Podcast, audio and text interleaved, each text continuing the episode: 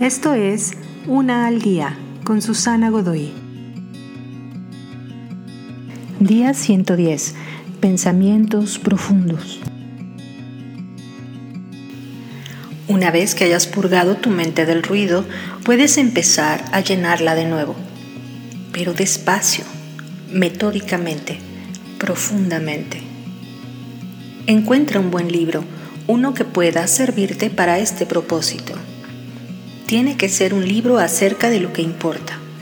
Un libro que pueda quedarse entre ceja y ceja solo con las primeras líneas y capte tu atención e intención. Debe hablar a las profundidades de tu ser. Debe revolver, inspirar. Debe darte una base a la cual aferrarte en los momentos de caos. Guarda silencio mientras lees. Recuerda respirar recuerda escuchar.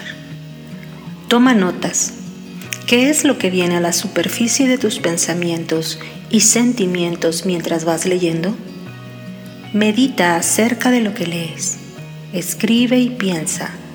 Eleva tus pensamientos hacia lo divino. Ora.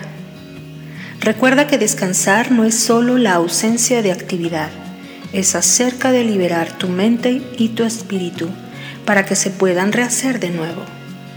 Piensa profundamente.